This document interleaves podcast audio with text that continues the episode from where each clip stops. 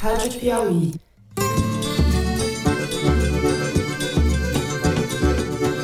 Olá, sejam muito bem-vindos ao Foro de Teresina, o podcast de política da revista Piauí. Agora, o que tiver certo, acertamos aqui com a indústria, acertamos, ah, não, tem que pegar as offshores, não sei o que, começou a complicar, ou tira ou simplifica? Tira. Eu, Fernando de Barros e Silva, como sempre na minha casa em São Paulo, tenho o prazer de conversar com os meus amigos José Roberto de Toledo, aqui pertinho, no paraíso das Ilhas Santa Cecília. Opa, Toledo! Opa, Fernando, estamos aqui virgens, leves e soltos. O ministro Paulo Guedes deveria ser convocado para essa casa para, no mínimo, explicar o inexplicável para os parlamentares brasileiros. E com Thaís Bilenque, também em São Paulo. Com a Thaís não tem paraíso, nem fiscal, nem nenhum outro. É só trabalho, né, Thaís? Oi. É só trabalho. Aqui estamos quase que no inferno. Salve, salve, Brasil. Temos que ter muita responsabilidade e maturidade nesse momento. As ruas estão pedindo para que a gente caminhe junto e que a gente derrote Bolsonaro. Bom, antes de anunciar os assuntos da semana, a gente tem uma informação importante para vocês. Como todos sabem, o Foro de Teresina faz parte da família Piauí, está ligado à revista Piauí, que é a nossa grande matriarca, onde tudo começou onde tudo começou e onde tudo continua, agora de uma maneira diferente, mas sendo a mesma Piauí de sempre. Nessa quinta-feira, 7 de outubro, enquanto gravamos, a Piauí mudou oficialmente de mãos. O seu fundador, João Moreira Salles, criou um fundo patrimonial e doou esse fundo, em caráter irrevogável, ao Instituto Artigo 220, nome que faz alusão ao artigo da Constituição que consagra a liberdade de expressão. Esse instituto é uma associação civil criada com o propósito de respaldar o bom jornalismo rigoroso, independente, apartidário e crítico. A Piauí se emancipa assim do seu fundador e passa a contar daqui em diante com recursos do fundo patrimonial doado ao instituto. Recursos esses que serão somados, isso é importante dizer, às receitas geradas pelas assinaturas, pela venda da revista em banca e pelos anunciantes. O Instituto será formado por um conselho editorial de sete pessoas que se reunirão regularmente, de tempos em tempos, com o nosso comandante em chefe, o diretor da Piauí, André Petri. A Piauí ganha com esse novo modelo uma autonomia radical para continuar editando a revista mensal, criando conteúdos diários no site e produzindo podcasts como essas coisas erradas que vocês gostam de ouvir e a gente adora fazer. Toledo, esse é um modelo raro no mundo que é adotado há muito tempo pelo jornal britânico The Guardian, que é um dos mais respeitados do planeta. No Brasil, é a primeira vez que isso acontece, certo? Sim, Fernando. Primeira vez no Brasil e até onde eu saiba, nas Américas. É uma excelente notícia para nós da Piauí, para os leitores, para os ouvintes e para o jornalismo, né? A Piauí fez 15 anos e se tornou dona do próprio nariz. Porque o fundo patrimonial doado pelo João Moreira Salles garante autonomia e independência para a revista e para o Foro de Teresina por muito tempo, porque o rendimento anual desse fundo vai cobrir a maior parte do orçamento. Ou seja, o arroz com feijão estão garantidos. Agora, para ter a mistura, a gente vai ter que correr atrás. E para isso, vamos pedir a ajuda de você, ouvinte do Foro, leitor da Piauí. Assine a revista. Afinal, você agora é meio dono dela, né? Junto com todos os nossos amigos e simpatizantes.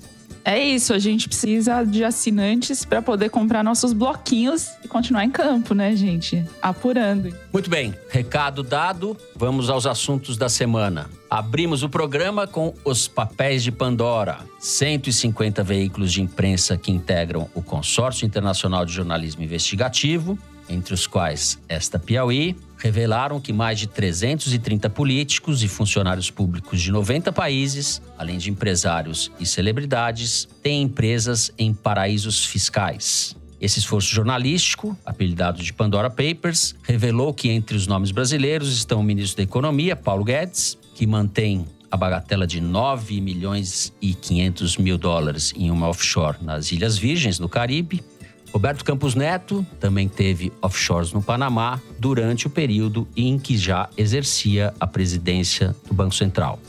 Embora movimentar milhões em paraísos fiscais possa ser legal, no caso da dupla de comandantes da economia brasileira, essas transações configuram, claro, conflito de interesses, pelo menos. Discutiremos tudo isso daí. No segundo bloco, vamos tratar dos desdobramentos políticos das descobertas sobre a vida caribenha de Paulo Guedes. O ministro foi convocado pela Câmara dos Deputados para se explicar, está, portanto, obrigado a comparecer. A data ainda não está definida e, diferentemente de Guedes, Roberto Campos Neto foi apenas convidado pelos senadores, junto com o ministro, para se explicar. Há uma diferença política fundamental entre a convocação e o convite. É sobre as implicações disso que vamos conversar. No terceiro bloco, falamos das manifestações do final de semana contra Jair Bolsonaro. Se elas não foram fracas, exuberantes também não foram. Os atos acabaram expondo as dificuldades aparentemente incontornáveis de uma frente democrática contra o presidente e deixaram a perspectiva de impeachment num horizonte muito distante, quase uma miragem política. Jair Bolsonaro continua sendo, por enquanto, a primeira via para a parte importante do empresariado brasileiro. É isso, vem com a gente na edição 171 do Foro de Teresina. Aqui tem coisa errada, mas não tem estelionato.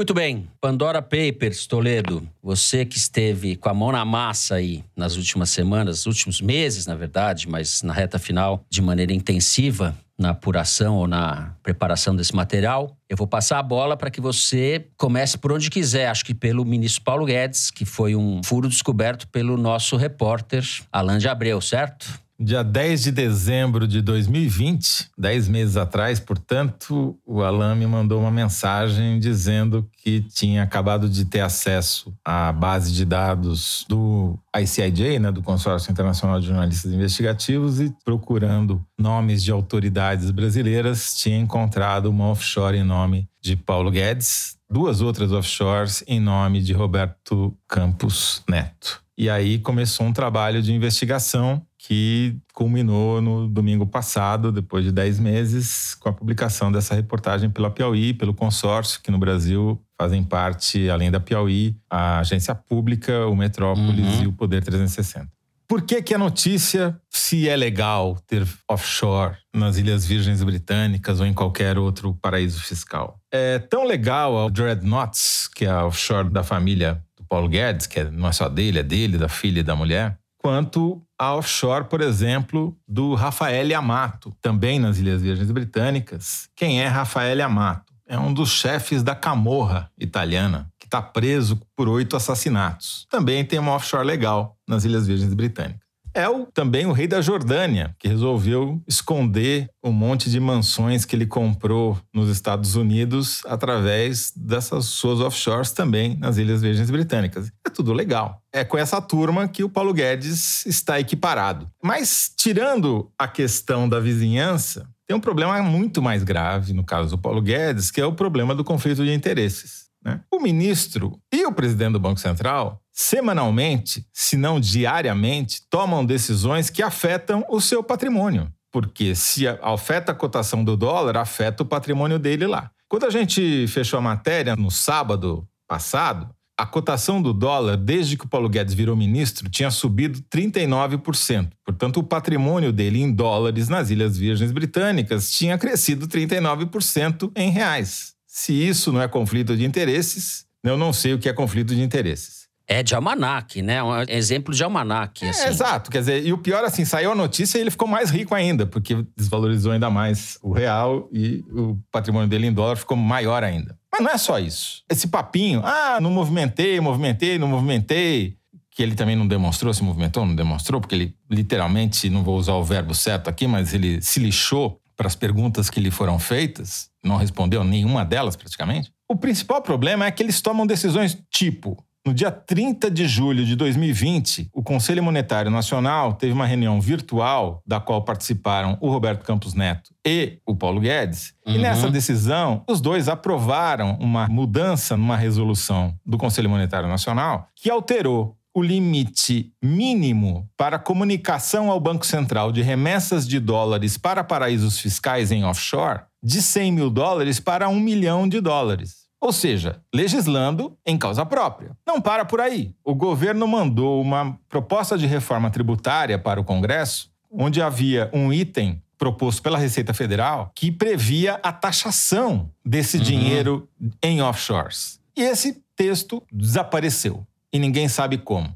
Por que, que é importante taxar as offshores lá fora? Porque o Banco Central e a Receita Federal no Brasil não se conversam, eles não trocam informações sobre o que os brasileiros têm lá fora. Para a Receita Federal, os brasileiros têm apenas 50 bilhões de dólares no exterior. Apenas, modo de dizer, em comparação uhum. ao que o Banco Central sabe que os brasileiros têm lá fora. O Banco Central sabe que os brasileiros têm 1,1 trilhão de reais lá fora. Então, a Receita não sabe da missa, não é que não sabe a metade, não sabe da missa 10% sobre o que tem de dinheiro lá fora e, portanto, não consegue taxar esse dinheiro lá fora. E esses caras têm um, regime de tributação que é diferente do meu, do seu e do ouvinte. Tem dois tipos de brasileiro: tem os com offshore e os sem offshore. Nós somos sem offshore. Eles são os com offshore. E eles são mais ricos e, portanto, pagam menos imposto. Se isso não é um escândalo, o que, que é isso? Offshore para todos. Opa!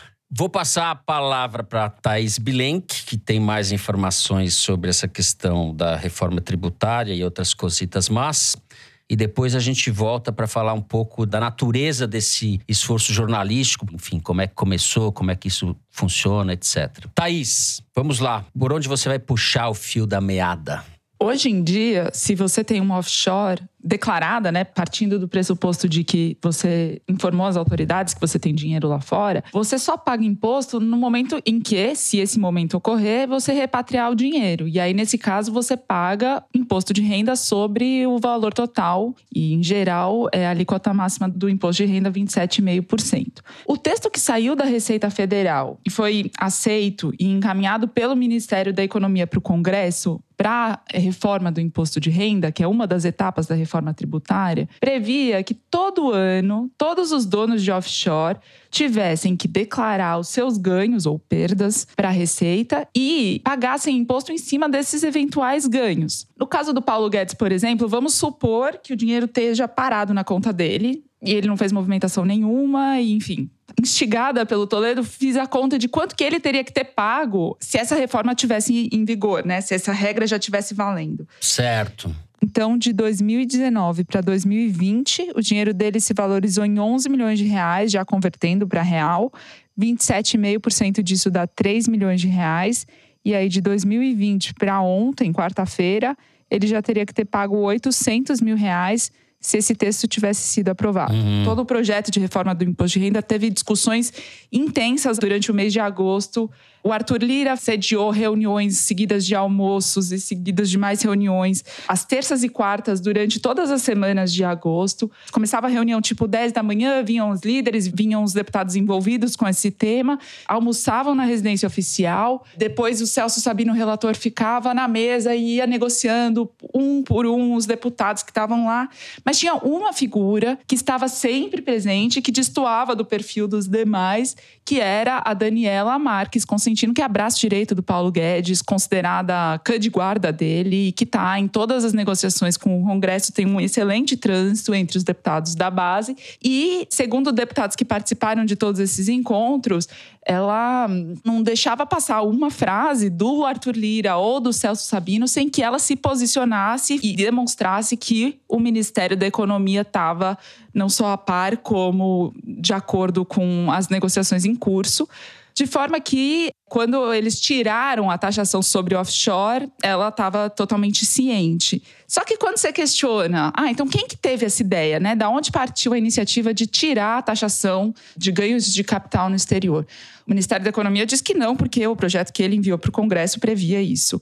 O Celso Sabino nega que foi o Ministério da Economia, mas também não diz que foi ele próprio ou se foi o Arthur Lira. O Arthur Lira diz que o Celso Sabino é quem responde por isso. Quer dizer, ninguém teve essa iniciativa e ela aconteceu sem uma pessoa que tenha provocado. O fato é que isso não foi aprovado. Como é que chama isso? Por geração espontânea. Por geração espontânea. Não, vocês estão. Desculpa, não é científico, é religioso. As Ilhas Virgens Britânicas têm esse nome em homenagem às 11 mil virgens que foram martirizadas por Átila Uno junto com Santa Úrsula. Então, provavelmente foi uma dessas santas virgens quem concebeu a retirada desse item da reforma tributária. É um ato divino. É, Muito foi isso bem. que aconteceu. O, o fato é o seguinte: esse texto foi para o Senado e no Senado a recepção a ele foi ruim. Eles passaram na frente um outro trecho da reforma tributária, que é o que está em tramitação, em discussão lá agora. A chance disso passar diminuiu ainda mais depois desse escândalo. Certo. Zé, conta um pouco da engenharia desse consórcio, que eu acho que vale a pena. Então, Fernando, o consórcio ICIJ, que é a sigla para Consórcio Internacional de Jornalistas Investigativos, é um consórcio, como o próprio nome diz, de jornalistas, não é um consórcio de veículos de comunicação. Por isso, a cada investigação, a cada operação, a cada caso como esse, existem diferentes veículos participando. O ICIJ ele foi fundado por um jornalista chamado Chuck Lewis nos Estados Unidos e ele se tornou uma espécie de barril para coletar vazamentos de informações e foi crescendo tanto que hoje já é uma piscina. né? Então, ele se especializou nisso. Então, já houve várias operações como essa. Já teve o Swiss Leaks, o HSBC Leaks, o Bahama Leaks, né? Tudo leaks vazamento, né? Depois vieram os Panama Papers, que ganhou o prêmio Pulitzer. Depois veio o Paradise Papers, o FinCEN Files e agora o Pandora Papers. O Pandora Papers é a maior de todas essas operações porque vazaram dados de 14 empresas de, em geral, advocacia e consultoria que são especializadas em abrir offshores em todos os paraísos fiscais do mundo. Né? E é o maior vazamento em quantidade de registros, são 12 milhões de registros, e um registro pode ser desde um e-mail até um documento de mil páginas. Então, é uma quantidade absurda de informação que, para ser destrinchada, foram usados 660 jornalistas de 117 países. E não só isso, durante 10 meses, 12 meses. Quer dizer, é um trabalho de centenas de milhares de horas. Nem eu sabia, eu não tinha registrado essa informação de que o Alan falou para você em dezembro do ano passado, certo? E a gente está publicando agora no começo de outubro de 2021, ou seja, foram 10 meses desde que ele identificou essa conta, ou seja, não é apenas identificar, etc. Teve um trabalho de apuração muito longo, muito rigoroso. É, porque quando você recebe os dados, primeiro o ICIJ recebe os dados, ele faz um trabalho de limpeza, digamos assim, dos dados e de organização dos dados. Porque vem tudo misturado, vem e-mail, vem PDF, vem programa que não existe mais, vem até manuscrito. E ele tem que jogar tudo isso numa base de dados que seja usável pelos jornalistas. É uma espécie de Google interno fechado em que só os jornalistas do projeto têm acesso. Então, o trabalho consiste em procurar nomes de pessoas e de empresas nessa base de registros, como se estivesse buscando no Google, analisar um por um dos resultados que aparecem, que são, em geral, centenas, se não milhares, escolher aqueles que têm mais consistência, que têm mais informação, escolher as histórias que têm maior interesse público e maior impacto social e verificar a veracidade desses documentos. A gente contrasta isso com as bases de outros vazamentos, com os documentos públicos existentes e com entrevistas, né? E contar uma história, ver o que aconteceu simultaneamente, levantar, por exemplo, essas mudanças de resolução do Conselho Monetário Nacional, a proposta de reforma tributária, etc, etc, e finalmente, no final, incorporar a explicação, a versão dos personagens que são objeto dessa história. E todo mundo publicou ao mesmo tempo. Isso também é um fato que é pouco reconhecido.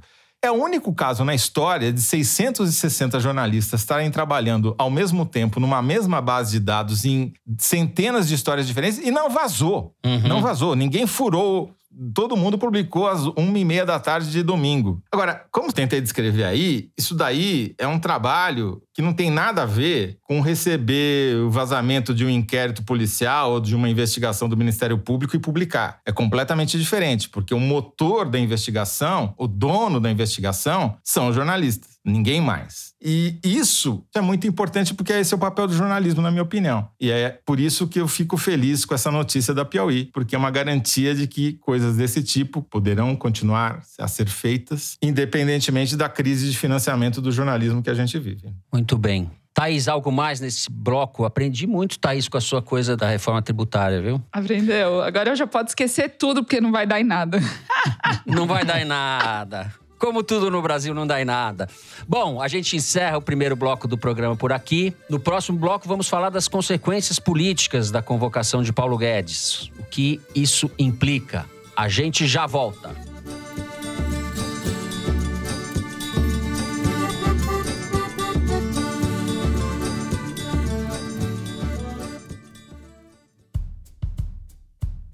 A fome voltou a assolar o Brasil durante a pandemia.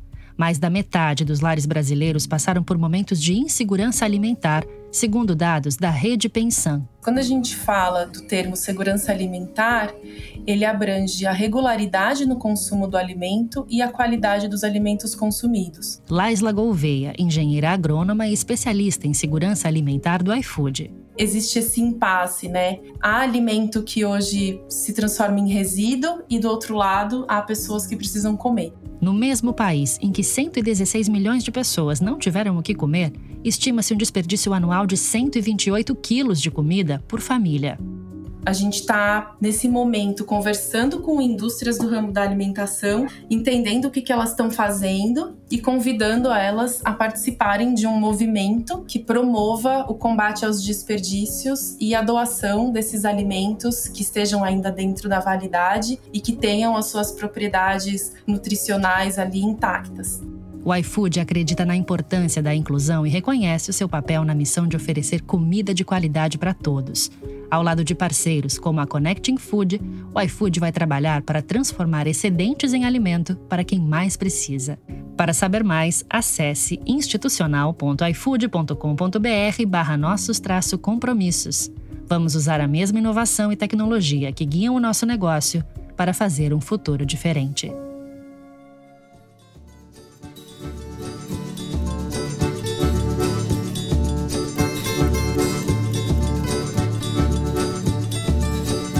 Muito bem, Thais Bilenque. Paulo Guedes está convocado pela Câmara para prestar esclarecimentos sobre a sua vida caribenha, digamos assim, que a gente tratou no primeiro bloco. Os deputados aprovaram por 310 votos a favor e 142 contra a convocação dele. A data ainda não está definida, está sendo, na verdade, sendo objeto de disputa, de negociação. Eu queria que você contasse um pouco os bastidores dessa aprovação, obrigando ele a ir à Câmara se explicar. O Paulo Guedes teve a seu favor, ou seja, contra a convocação, 142 votos, que são exatamente por coincidência a quantidade de votos que a oposição, a esquerda, tem, costuma ter nas votações em plenário. Quer dizer, Olha ele está isolado, como a oposição costuma estar, tá, em relação à base do governo. E por quê? Porque justamente o Arenão, PP, PL, DEM, PSD, MDB, PSDB, todos esses partidos deram maioria de votos para convocar o Paulo Guedes. Só tentaram tentaram salvar o Paulo Guedes os partidos Novo, Patriota e PSL. O Novo nunca nos surpreende, né? O Novo sempre está do lado certo. Devia mudar o nome para Novo Faria Lima. E aí, assim, por exemplo, o Arthur Lira tá em Roma, foi visitar o Papa, então ele tem um aliado de primeira hora aí, que é o Cacá Leão, do partido dele, do PP da Bahia, que foi quem liderou, digamos assim, a conversão do PP à oposição. No caso do Paulo Guedes, votou a favor e disse: bom, já que não vai dar para fazer um convite em vez de convocação, deixa que ele vai ter que se explicar. Pesa contra o Paulo Guedes uma frase que a Folha conseguiu pensar ali das tantas frases que o Paulo Guedes já declarou na vida, na qual ele disse durante um seminário na Febraban que é algo como: "Ah, tá complicado taxar os offshores, então tira, vamos simplificar". Esse é o mote, é simplificar. Tira da reforma, né? Tira da reforma. Simplifica. Então, é, aquele jeito ficou dele. na conta dele, ele está sendo cobrado, né? Vai ser muito cobrado por conta dessa declaração e, enfim, do resultado final da reforma não ter isentado ele. Ele gosta de falar também dos invisíveis, né? Que é uma maneira horrível e que mostra bem a percepção de mundo dele. Ele fala dos invisíveis se referindo aos pobres brasileiros, né? Existem os invisíveis na ponta de cima, né, Zé, também. Grupo do qual ele faz parte. Os pobres são invisíveis para o Paulo Guedes porque ele nunca fez nada por eles, né? Claro. Sim. O Paulo Guedes sabe melhor do que ninguém que o que ele fez é errado, não apenas moralmente, mas criminalmente, porque ele contratou um advogado criminalista para defendê-lo nesse caso. Não foi isso, Thais? Ele contratou não qualquer advogado criminalista, que não é tributarista, que não é de direito administrativo, é um advogado criminalista muito conhecido em Brasília, chamado Ticiano Figueiredo, e um outro que é sua dupla, que é o Pedro Ivo Veloso. O Ticiano, ele é mais do que simplesmente um advogado. Ele tem uma daqueles casarões, né, uma mansão no Lago Sul e tem um trânsito excelente entre a nata de Brasília dos políticos, ministros de governo, ministros do TCU, político, senador, deputado, enfim. Ele é metido a gourmet, então ele faz um costelão assado na brasa e chama toda essa turma. Então ele é um advogado que tem muita entrada. É o famoso trânsito. costelão caribenho. Vamos lá. Vai fazer, vai fazer o costelão caribenho para defender o Paulo Guedes agora. Ai, ai. Mas, enfim, ele contratou essa dupla de advogados criminalistas, é isso? É, a PGR já instaurou uma investigação preliminar, então ele precisa realmente se posicionar. A questão é que o Paulo Guedes, diferente do Roberto Campos Neto, presidente do Banco Central, que rapidamente disse que não fez movimentação na conta, já tinha fechado uma das offshores, enfim, Paulo Guedes silenciou. E o silêncio nessas horas fala alto, né? Causa ruído. Tem um contraste muito grande entre a atitude do Roberto Campos Neto e a do Paulo Guedes. Não sei se foi proposital, mas o Roberto Campos Neto veio logo falando, botando vídeo no ar, lembrando que já tinha declarado não sei aonde, não sei lá. Paulo Guedes nesse silêncio sepulcral que a Thaís falou. Agora, também ele não precisou falar muito, Thaís, porque imediatamente surgiram na imprensa um monte de porta-vozes do Paulo Guedes para defendê-lo, né? De veículos que nem sequer tinham dado a notícia de que ele tinha a offshore com os quase 10 milhões de dólares nas Ilhas Virgens, os colunistas de alguns desses veículos já saíram em defesa do Paulo Guedes. Não, mas não é ilegal, e falando aquela papagaiada toda tal é o pessoal que, enfim, presta serviço para Faria Lima. Não, e rapidinho, a própria Faria Lima também está passando panos quentes, porque eles próprios todos têm offshore, enfim, vamos mexer com isso para quê? Então, na Faria Lima, né, no mercado, segundo um agente com quem eu conversei, é isso, assim, Paulo Guedes já não tinha muita força política, continua sem, mas esse caso ou não, tanto faz, entende? Tem, uma, tem um título que eu adorei, que é o seguinte, saiu num tradicional veículo da imprensa paulista. Offshore de Paulo Guedes em paraíso fiscal é apenas ruído, dizem analistas. Ruídos e ruínas, eu diria, né? Tradicional veículo que não é a Folha. Pronto, não precisa falar o nome. O número de deputados que votou a favor da convocação dele indica que o Centrão vai para cima para arrancar uns pedaços aí do dinheiro, certo? Exatamente isso, né? O Paulo Guedes se transformou, por causa desse episódio, em refém dos bolsonaristas nas redes, porque demorou 24 horas, mas eles foram saíram em defesa dele. Mesmo assim, foi um vareio, 87% de manifestações contra o Paulo Guedes, com apenas 13% a favor. Isso no momento que o Paulo Guedes mais apareceu na vida dele nas redes sociais. Foi recorde absoluto, graças aos Pandora Papers. Paulo Guedes nunca foi tão falado no Twitter quanto foi domingo e segunda-feira. E foi um massacre, mesmo com a ajuda dos bolsonaristas. Mas sem os bolsonaristas seria ainda pior. Então ele é refém dos bolsonaristas nas redes e do Arenão no Congresso, que vão enfiar a faca até o esôfago, uhum. entendeu? Vão extrair o último centavo do orçamento paralelo, o último cargo no Banco do Nordeste. Acabou, vão furar o teto fiscal com broca e elétrica e acabou, entendeu? Essa política fiscalista aí já era. Babal. E é bom pro Bolsonaro, de alguma maneira, porque você tem um ministro, um dead minister walking, quer dizer, um cara um morto-vivo na cadeira, porque ele vai impingir o que ele quiser no Paulo Guedes, entendeu? Pela enésima vez, quem sabe, né, o Partido Novo da Faria Lima compreenda que a economia elege, mas é a política que governa. Então, os puritanos lavajatistas e os fundamentalistas do mercado são ingênuos ou se fazem de ingênuos. Se não conseguem entender esse simples fato da vida de que a política é quem manda, de que sem estabilidade política não existe estabilidade econômica, não tem como dar certo. Então, o Bolsonaro está lutando desesperadamente pela ordem. Primeiro, que nenhum filho seu vai para cadeia. Segundo, para recuperar parte da popularidade perdida. Terceiro, para ter força para se reeleger ou para dar um golpe, o que vier for mais conveniente, der mais certo. Uhum. E você acha que ele vai ficar mais ou menos populista no ano eleitoral? E o Paulo Guedes, enfraquecido, vai se opor a esse populismo?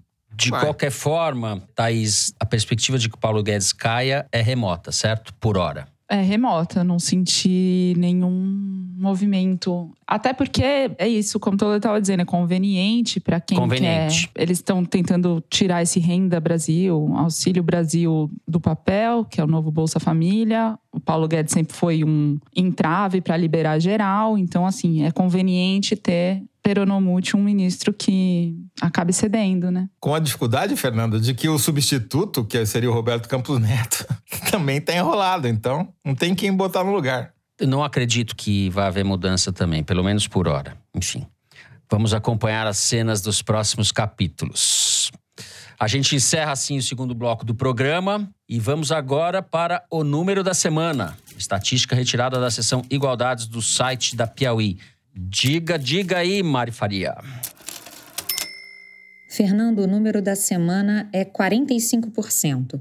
Em média, profissionais negros do topo do mercado de trabalho têm 45% mais chances de morrer de Covid-19 do que homens brancos nas mesmas funções. Essa porcentagem consta num estudo da Rede de Pesquisa Solidária. Os pesquisadores analisaram as informações de vítimas que tinham profissão registrada no cadastro do SUS. Com isso, apuraram não só quantos profissionais de cada área morreram na pandemia, mas também quem eram essas pessoas. E a constatação é que os homens negros, por exemplo, têm mais risco de morrer não só em profissões de menor remuneração, que geralmente sofrem com maior exposição ao vírus, mas também em carreiras que exigem diploma universitário. As mulheres negras têm risco de morte maior do que homens brancos em todas as profissões que compõem a base da pirâmide social. Esse Igualdades é assinado pela Ellen Guimarães e pela Renata Buono.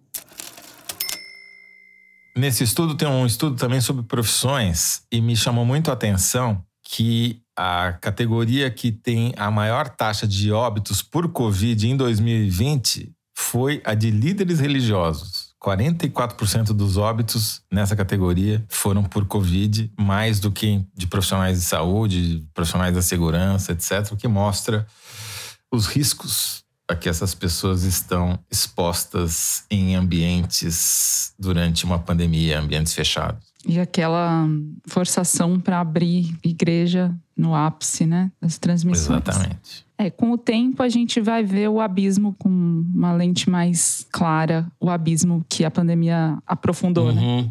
Sim. E é mais uma estatística, mais uma das infinitas estatísticas que mostram o que a psicanalista Maria Rita Kel, eu vou citar de cabeça, chamou no livro dela de Os Restos Mal Elaborados da Escravidão na Sociedade Brasileira Contemporânea.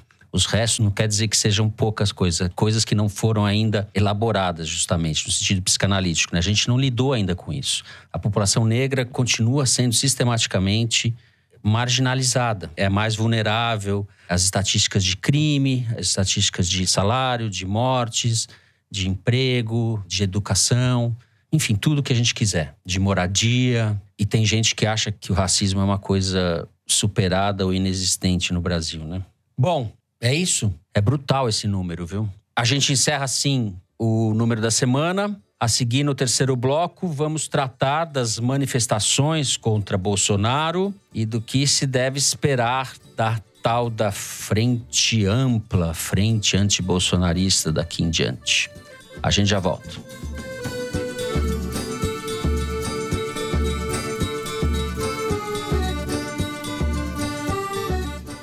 Oi, meu nome é Bruno Paes Manso e eu sou autor do livro A República das Milícias, um retrato dos mecanismos que sustentam a milícia no Rio de Janeiro e como elas vêm impactando o Brasil como um todo. E eu estou muito feliz de poder convidar você a escutar essa história no podcast original Globoplay, A República das Milícias.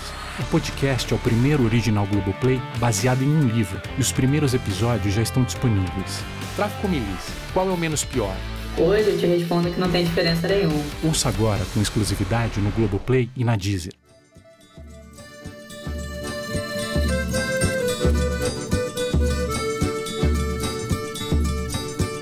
No sábado que passou, houve manifestações contra o presidente Jair Bolsonaro em várias cidades do Brasil, mais de 300 cidades, e houve manifestações no exterior, etc. Elas foram bastante numerosas. Na Paulista, em São Paulo, houve um bom número de pessoas, mas não foi algo muito convincente do ponto de vista político, né? Não havia pouca gente, mas não havia gente suficiente para que se possa vislumbrar alguma coisa a partir dessas manifestações? Algum movimento que pressione de fato pelo impeachment, etc. Aliás, uma das questões dessas manifestações é que falta um mínimo de coordenação entre as forças políticas de oposição ao Bolsonaro, né? Cada um parece estar falando a sua própria língua, né, Thaís? Você tem essa impressão? Exato, exatamente isso que eu ouvi. Eu procurei algumas figuras de todos esses grupos que tentaram estar juntos na Paulista. E não só a avaliação do que aconteceu, como as estratégias para o que eles querem que aconteça, também são divergentes entre si, né? O que já diz bastante sobre as dificuldades de uma união em torno de um só mote que seja contra o Bolsonaro. O mote deste ato no sábado passado era fora Bolsonaro, impeachment já. Eu conversei com o Juruna, que é da Força Sindical, ligado à solidariedade do Paulinho da Força, que foi vaiado na manifestação junto com o Ciro Gomes. E ele falou assim: olha, impeachment não dá mais, né, gente? O povão não é bobo, ele pode não ser um grande analista, mas tem faro. Tipo, vamos mudar de assunto, o povão tá sem dinheiro para comer, tem inflação, tem desemprego, tem que falar de economia e se juntar nesta pauta para chegar em 2022 com uma posição mais organizada a Bolsonaro. Mas aí você fala, por exemplo, Orlando Silva, do PCdoB, que também faz todo um trabalho de articulação para tentar juntar forças diferentes nessas manifestações. Ele disse: não, mas debater economia só vai aumentar de senso, tem que ter uma pauta única, que é a defesa da democracia. Não necessariamente o impeachment, mas a defesa da democracia. E tem um fato inegável na avaliação dele, que é o ruído que a disputa eleitoral traz, né? Porque os petistas tem hostilidade com o Ciro, e daí o Ciro tem que agredir os petistas, enfim. Para o Orlando Silva, só a resposta do Ciro de pedir trégua para o PT já foi um desdobramento positivo. Mas foi recebido com ironia, né, pelo próprio é. PT. A Glaze Hoffman, presidente do PT, falou: Nós já estamos em trégua há muito tempo, que bom que ele agora queira trégua. Ou seja, é. uma resposta irônica nas entrelinhas, né? Que indica que realmente as forças de oposição ao Bolsonaro não só estão fraturadas, como elas estão em guerra. Tanto essa turma PSDB, esses outros partidos mais à direita, agora com a União, a União Brasil, né? Que é o resultado da fusão do DEM com o PSL, enfim.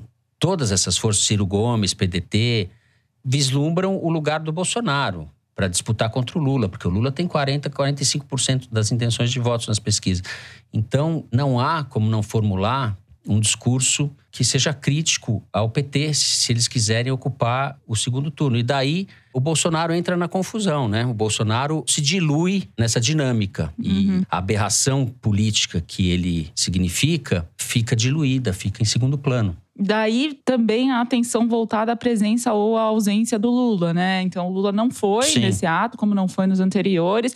Por exemplo, o Marcelo Freixo, agora no PSB, defende isso, diz que, bom, se ele for, ele vai acabar causando mais disputa. O Orlando Silva concorda. O Alexandre Padilha, do PT, por exemplo, diz não, que tem que organizar um grande ato com artistas, uma coisa maior, mais ampla da sociedade. O Lula tem sim que ir. Enfim, eles têm divergências em todos esses aspectos exatamente pelo que você está dizendo. Assim, assim, porque o PT e o Lula unificam, mas também dividem, né? Dependendo do grupo que você quer atingir. E uma demonstração disso é que, por exemplo, no anúncio desses atos, era que ia ser o ato com a maior união de forças e lideranças políticas, mas o PSDB, por exemplo, foi representado pelo presidente do partido na cidade de São Paulo, Fernando Alfredo, que, embora. Quem? Enfim. É. Exato. Assim, com to, todo respeito a ele, mas é, ele não é nenhuma força. Aí, Alessandro Vieira, do Cidadania, agora ao alçado a presidenciável, Simone Tebet do MDB, o Mandetta do DEM, nenhum deles foi. E se fossem também não iam levar, agregar ninguém fora do palanque, né? Mas o que os políticos estavam defendendo era, ok, não foi de público um grande ato, mas foi em termos políticos. Porque juntamos pessoas, partidos e grupos diferentes, mas... Minha é... divergência em relação a essa análise é que uma porção de frentes únicas não forma uma frente ampla. É um catado, né? Aquilo que na várzea a gente chama de catado. Ah, entra você aí, você joga do quê? Ah, joga na defesa, vai lá. Não, você joga. Eu também jogo assim. Não, não, vai lá pra ponta direita. É vai isso. Vai pro gol né? você, que é mais gorducho. É, vai, vai. O gol é sempre. por isso eu sempre ia pro gol, né? Porque, enfim. É, deficiência técnica Você... nas outras posições. O Mas, Zé é um é... grande goleiro, ouvinte. Eu tenho que testemunhar hum, é, aqui. É, 1,85m, né? José Roberto de Toledo foi um grande goleiro. Obrigado. De quê? De futebol? É. Ah, é? Temos isso. Temos isso. É, em outra vida, né? Outra Antes encarnação. Dos vazamentos, né? Enfim, o problema é que foi muito bem sintetizado pelo Igor Felipe Santos, que é um jornalista ligado ao MST, escreveu um artigo na Carta Capital, muito hábil, muito com muito jeitoso, assim, muito educado, gentil, mas que ele diz basicamente o seguinte: olha, tem cada vez mais militante e menos não militantes nessas manifestações, por maiores que elas sejam, batemos no teto, entendeu? Os movimentos sociais podiam fazer por essas, em termos de volume de gente, eles praticamente já fizeram. Ou você agrega o cidadão não militante nessas manifestações, ou elas não vão crescer de tamanho. E como ele mesmo pondera no artigo, não vai ser gritando impeachment já, porque as pessoas estão com fome, estão com dívida, estão com enormes dificuldades para arrumar emprego. O problema e porque as pessoas não acreditam no impeachment, como você Exatamente. Porque nas diretas já, que foi um movimento marcado por uma grande espontaneidade, não era só militante, Sim. era gente de todo tipo, mas a maioria era não militante, as pessoas efetivamente acreditavam que ia passar a emenda constitucional que ia instituir a eleição direta para presidente da República em 1985, o que não aconteceu. Mas as pessoas acreditavam que ia acontecer. No dia da e votação foi, foi um trauma, né? as pessoas choravam, porque foi uma decepção, a expectativa era essa. Ninguém tem expectativas de que o Bolsonaro vai sofrer impeachment. Portanto, não adianta você ficar gritando do palanque impeachment já se ninguém acredita naquilo. Vira uma farsa. Não vai a lugar nenhum, né? Você tem que achar de fato um mote que una as pessoas, que seja comum, mas está difícil, porque a prioridade de um não é a prioridade de outro. A prioridade do militante do MST não é a prioridade do cara do DEM ou da União Brasil. Obviamente, as prioridades de um são diferentes das de outro. Quer dizer, o Ciro tá lá para tentar time para presidente da República pela enésima vez, tem todo o direito de fazer isso. E a agenda econômica do Ciro não tem absolutamente nada a ver com a agenda econômica do Mandetta. Então, não vai conseguir unificar. É, e os paradoxos. O Ciro, que é de todos esses nanicos, vamos chamar assim, candidatos com menos de 10% hoje. Você vai apanhar de, bem, de ter chamado O mais bem colocado. Não, vamos chamar de nanicos os que têm menos de 10%, estou falando. Os candidatos a candidato da terceira via. Ele é o que está mais bem um posicionado. Aparece com 9. Fernando. Candidatos com é. déficit estatístico. déficit estatístico.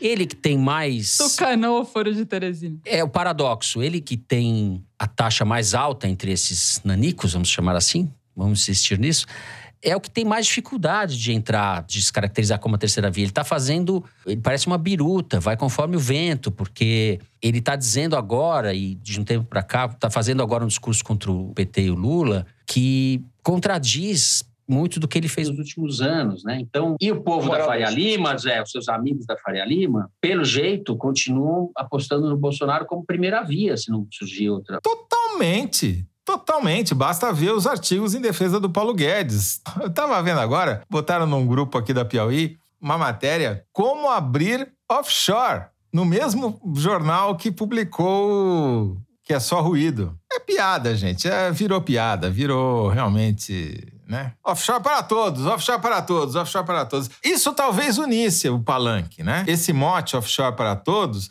talvez na Faria Lima faria sucesso, eu acho. Podia tirar da Paulista para Faria Lima o palanque, põe offshore para todos, quem sabe lota. Pelo menos de patinete vai lotar. É.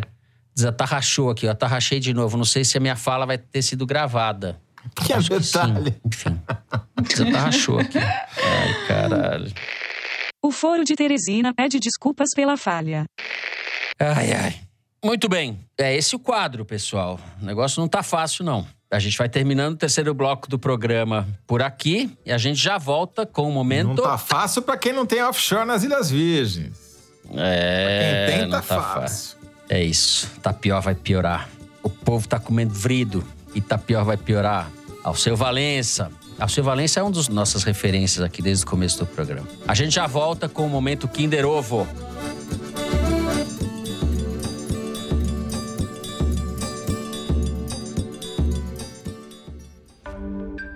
Existe uma terceira via para as próximas eleições? Como é que fica a Alemanha nas mãos de um novo chanceler? E a Covid-19 ao redor do mundo? É notícia a todo momento, o tempo todo. Mas o Boletim DW Brasil Notícias te conta tudo de segunda a sexta-feira, no início e no fim do dia, direto de uma das redações mais prestigiadas da Europa, para o público brasileiro. Busque DW Brasil no seu serviço de streaming favorito e assine para não deixar nenhuma novidade escapar do seu radar. Muito bem, chegou a hora do momento Kinder Ovo, aquele momento em que a gente passa vergonha e vocês dão risada. Pode soltar aí, Mari. Esses comunistas que eu desejo muito que eles vão realizar o sonho deles, mudem para Venezuela, vão ser felizes em Caraca, deixem meu país em paz. Vocês não vão trazer o comunismo para cá. Então, para esses jornalistas que vieram falar este absurdo que deveriam ser presos porque falaram que a facada do Bolsonaro não era uma facada. Esse homem quase morreu pela pátria brasileira. Quando ele chegou na Santa Casa, lá daquela cidade mineira, ele estava com a pressão 3 por 6. Ele chegou praticamente morto e foi o Todo-Poderoso quem o trouxe de volta à vida para livrar o Brasil de um grande mal que seria um presidente comunista. Quem é o artista? Aquela cidade mineira vem a ser juiz de fora. Não é o Rogério, aquele senador, não, né? Não é da CPI, não é. Esqueci o nome dele, não é. Marcos Rogério. Tem sotaque de, de paranaense. Eu sou tão boa de Ovo que até o sotaque eu erro.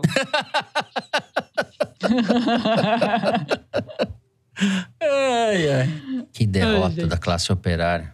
Ai, nossa senhora. Quem fala essas coisas sábias é o advogado Frederic Wassef, em entrevista ao canal Na Lata no YouTube. Na lata de lixo. Já é um título de cortesia chamar ele de advogado, né? Eu, já, eu dizia que o Queiroz ficou, ficou escondido lá nas pensões UACF. Pensão UACF, em Atibaia. Esse discurso de martirização do Bolsonaro vai continuar sendo usado, né? Evidentemente é uma estupidez falar que não houve facada. E os bolsonaristas aproveitam disso para eh, jogar mais lenha nessa fogueira, nesse discurso completamente delirante também, por sua vez, da martirização, etc., mas que pega de alguma maneira. Quase morreu pela pátria. Ele matou, né? Muita gente. Pela pátria. Porque. Exato se tivesse comprado vacina e se tivesse feito o que tinha que ser feito, muito menos gente teria morrido. Mas, enfim, derrota. Frederico Wassef. Esse aí eu não queria nem acertar, viu? Posso falar isso. Vai morar em Caracas. Toda vez é a mesma. Eu queria ter acertado, sabe?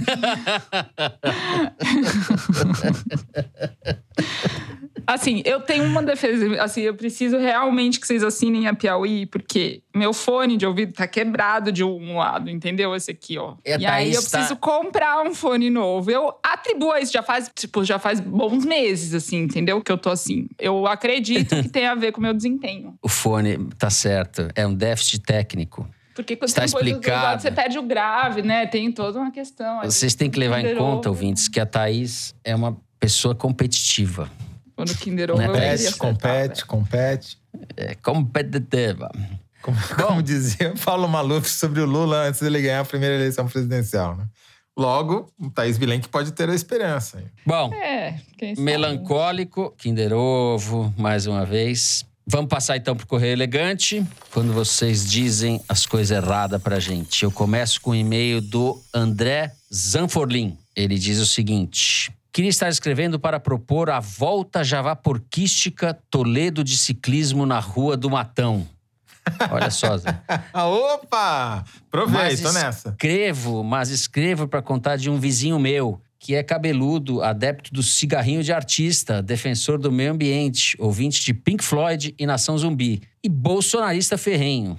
Depois de uma discussão que tive com ele, em que o provoquei sobre o presidente, notei que estava sem internet. Não é que o cidadão de bem cortou meu cabo? Ele mesmo confirmou. Como ele não conseguiu parar o Brasil, resolveu parar o fluxo de dados da minha casa. Mas o foro que escutei na semana passada foi um oferecimento do outro vizinho, o Vinícius que socializou a rede Wi-Fi. Então deixo aqui o meu muito obrigado ao Vinícius e agradeço a compreensão dos meus alunos do espanhol, Ana e Jonas, e dos alunos do curso de extensão da USP que sofreram com o corte. E muito bem, muito bem, tá tirando sarro da minha cara, porque é muito bem. Deixo um saludo para os teres, que mantenham saudáveis, conectados para seguir iluminando nossas sextas-feiras. É, tá aqui a carta do André Zanforlin. Zanforlin, você também fumou cigarrinho de artista para escrever essa carta, hein? Coisa mais linda. Foi poético. Vamos dar uma volta na Rua do Matão depois de ter confraternizado com os artistas descendo a Rua do Matão a 70 por hora de bicicleta. Vai dar super certo. Bom, sou eu. Vou ler o e-mail da Ana Paula Azambuja, que diz: Para mim, nada de foro embalando a faxina ou o encontro com a pia. Vocês me fazem companhia na bancada de um laboratório de biologia molecular na Cornell University, onde sou pesquisadora. Uau. Nada melhor do que acabar com a frustração dos longos experimentos falhos e hipóteses não confirmadas, com a frustração de ver o tamanho do ralo em que o Brasil está. Ainda mais se for regado ao mais puro suco do ódio na voz do Toledo. Valeu pela companhia e por tornar. Do ódio. Valeu pela companhia e por tornar a desgraça palatável. Parabéns a todos pelo trabalho incrível. Está tudo difícil, mas seguimos. Abraços. Chique, né, gente? Biologia molecular na Cornell Muito legal. University. Muito legal. Eu só- o Toledo não é o suco do ódio, o Toledo é, é o trovão da ira. É, obrigado, Fernando. É o Obrigado, trovão da presidente. Ira. Obrigado, presidente Fernando. Presidente É Fernando, muito isso, obrigado. trovão da ira. Olha, eu não sei o que, que os ouvintes andaram aspirando, fumando, comendo nos últimos dias, mas enfim. O Caio Dias Garrio, ou Garrio, não sei, disse que escreveu na semana passada, mas que foi difícil concorrer com o áudio de uma avó, com o touro do Malhação e com o pedido de casamento. Então ele mandou de novo. Diz ele: Recentemente, acordei assustado, pois havia sonhado que a Thaís Bilenque estava internada com Covid e que o Toledo e o Fernando estavam mentindo sobre as supostas férias. No sonho, eu me revoltei com a falsidade típica do velho da van. Então, fico feliz que ela esteja de volta e com saúde. As audições do Foro aqui em casa, ao faxinar, seguem com uma tradição e o apreço ao podcast e ao trio de jornalistas só cresce. Essa semana é aniversário da minha companheira de foro e de vida, a Mafê. Mandem parabéns para ela, por favor. Ela vai gostar muito. Parabéns, Mafê. Parabéns, Caio. Caio Dias Gardio. Mafê, parabéns, parabéns. Parabéns, Muitas Mafê, felicidades. e olha. E Caio, eu tô viva. Isso que importa. Tá ótimo, cara. Era férias mesmo. Existe isso, a coisa férias, a coisa antiga. Getúlio Vargas, lei trabalhista, tal. Férias, décimo terceiro, Desuso. essas coisas. Em desuso. Tá em desuso, mas existe, viu? E eu preciso manter uma tradição, Fernando e Thaís, que é, pelo terceiro ano consecutivo, desejar feliz aniversário para Angela Goldstein. Aliás, eu nunca soube se é Angela Goldstein ou Goldenstein, mas acho que é Goldstein, que é a nossa ouvinte desde a primeira hora do Foro de Teresina. Então, Angela, feliz aniversário. Feliz aniversário, Ângela. Feliz aniversário, Angela. Bom, antes de encerrar, Antes de encerrar, eu preciso fazer um desaforo, mais um, né? desafore. Mais um desafore, Thaís desaforo. Bilenque. É o seguinte, eu falei que a matriz energética brasileira era, sobretudo, sustentável e me baseei... Na semana passada, né? Na semana passada. Me baseei no fato de a maior parte dela ser gerada em hidrelétrica, mas a hidrelétrica tem um impacto nem um pouco sustentável e essa declaração merece ser corrigida ao no ar e é isso que eu tô fazendo agora. Muito obrigado pelas observações, quem as fez. Tá super sustentável o seu desaforo. Tá sustentável? Tá politicamente Então, sustentável, tá perfeitamente sustentável, jornalisticamente sustentável, tá tudo sustentável. Tá tudo ótimo. Bom, a sustentável leveza do ser de Thaís Bilenque. Vamos lá. Dura muito, mas acaba, gente. Não tem jeito.